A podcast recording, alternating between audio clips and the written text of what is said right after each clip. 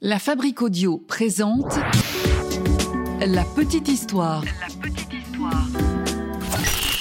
www.lafabriqueaudio.com Bonjour à tous, merci d'être avec nous. La petite histoire, je vous souhaite la bienvenue. Je suis Florent Mounier. J'ai écrit euh, et je narre ce podcast pour vous. Et c'est euh, Sébastien Girard qui l'a mixé. Un podcast de la Fabrique Audio à retrouver sur le www.lafabriqueaudio.com. Et si vous aimez ce podcast, euh, n'hésitez pas à le soutenir tout simplement en, partageant ça sur les réseaux sociaux et puis en, allant donner des notes à ce podcast sur Apple Podcast, iTunes, Spotify, Deezer. Ah ouais. hmm. Quelle histoire ça aussi.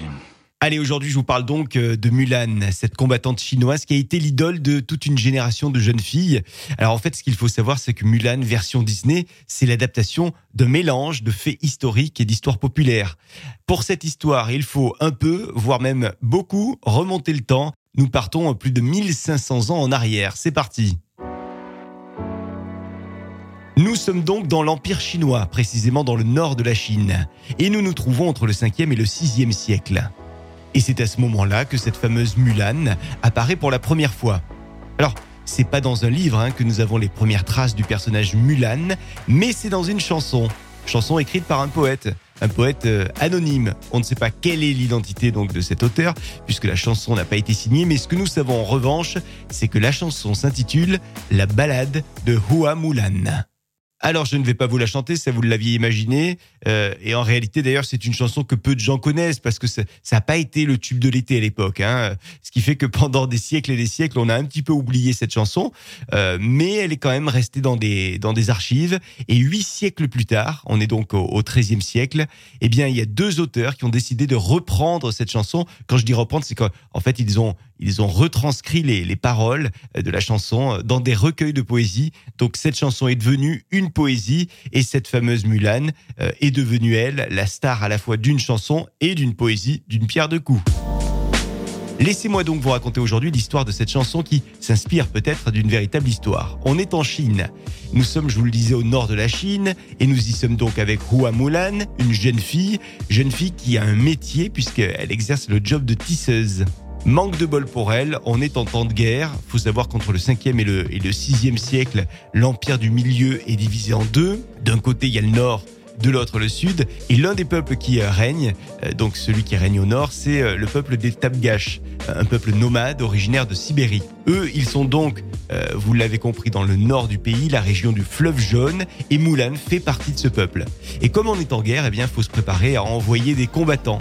Et le chef de la dynastie du Nord décide donc d'imposer à chaque famille d'envoyer à la guerre un membre, un homme, pour euh, défendre le pays.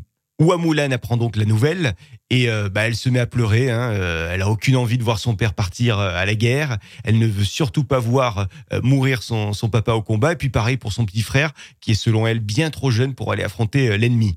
Du coup, ni une ni deux, Mulan décide que c'est elle qui va partir à la guerre et non pas son père ou son frère. Et elle décide d'en parler à sa famille. Et toute sa famille accueille de manière plutôt positive hein, cette proposition. Et donc il y a le père qui commence à entraîner Mulan au combat. Et alors après plusieurs semaines d'entraînement intensif, Mulan part effectivement euh, à la guerre. Euh, Elle y part donc, vous l'avez compris, avec la bénédiction de toute la famille. Mais pour passer inaperçu, eh bien, il va falloir user d'un stratagème. Mulan va décider de se travestir en homme pour aller au combat et se faire passer pour euh, l'homme de la famille.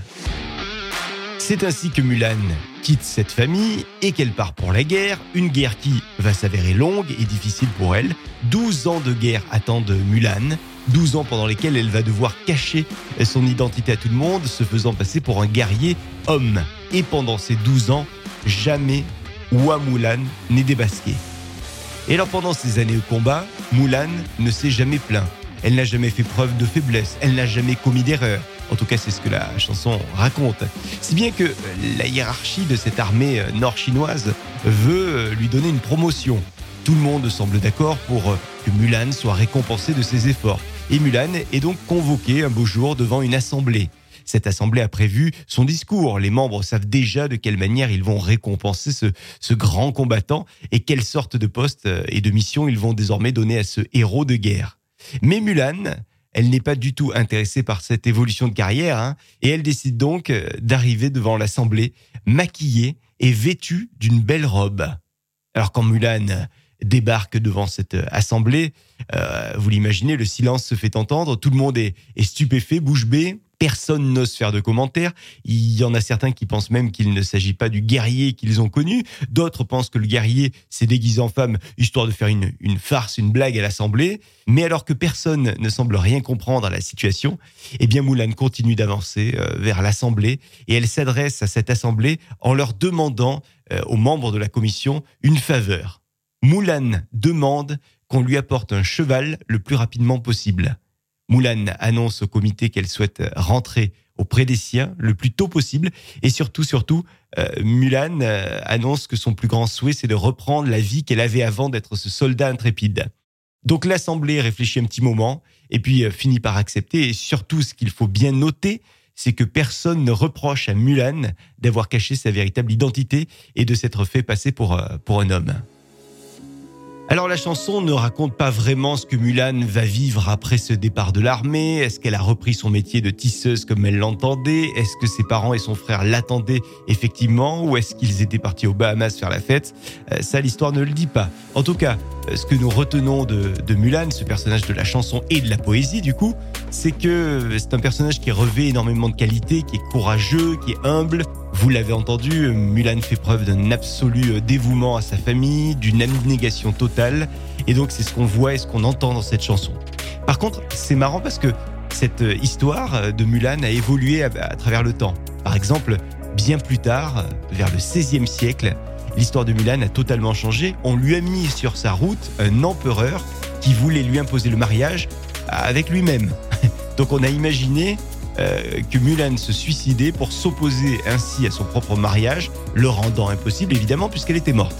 Voilà donc pour ce personnage légendaire euh, de cette chanson, euh, de cette poésie, un personnage légendaire oui, mais qui s'inspire peut-être d'une véritable femme de cette époque de guerre, héroïne qui a traversé donc les siècles pour finir chez Disney, entre deux pots à popcorn.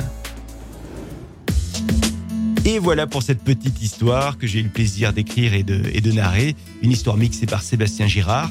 Merci de l'avoir écouté. Si cet épisode vous a plu, bah, la seule chose qu'on vous demande, c'est de liker, partager, commenter sur les réseaux sociaux et les plateformes de podcast. Et puis abonnez-vous également hein, pour être au courant de chaque sortie d'épisode. Nous, on se retrouve euh, dans une semaine avec euh, une autre petite histoire.